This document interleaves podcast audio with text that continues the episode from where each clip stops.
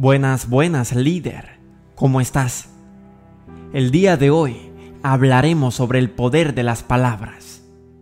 Las palabras definen tu futuro. Si crees en el poder de las palabras, puedes provocar cambios físicos en el universo. Scott Momaday. Exactamente en Proverbios 18:21 dice, En la lengua hay poder de vida y muerte quienes la aman comerán de su fruto.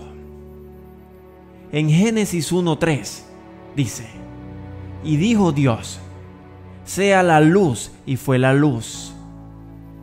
Después dijo Dios, produzca la tierra hierba verde, hierba que dé semilla, árbol de fruto que dé fruto según su género, que su semilla esté en él sobre la tierra. Y fue así.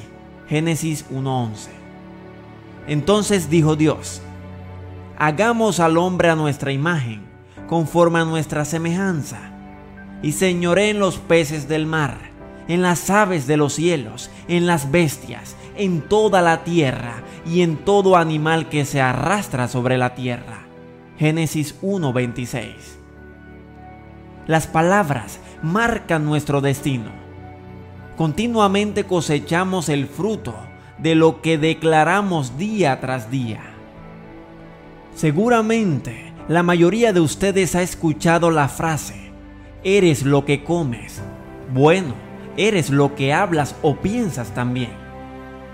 Sid Siglar decía, hay poder en las palabras, lo que dices es lo que obtienes.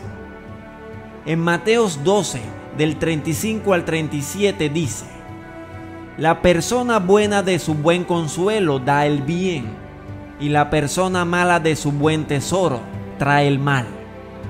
Les digo que el día del juicio la gente dará cuenta de cada palabra descuidada que hablen, porque por sus palabras serán justificados y por sus palabras serán condenados. Definitivamente, ser capaz de controlar las palabras es el poder de controlar tu vida. Las palabras son poderosas. Job perdió todo después de decir estas palabras.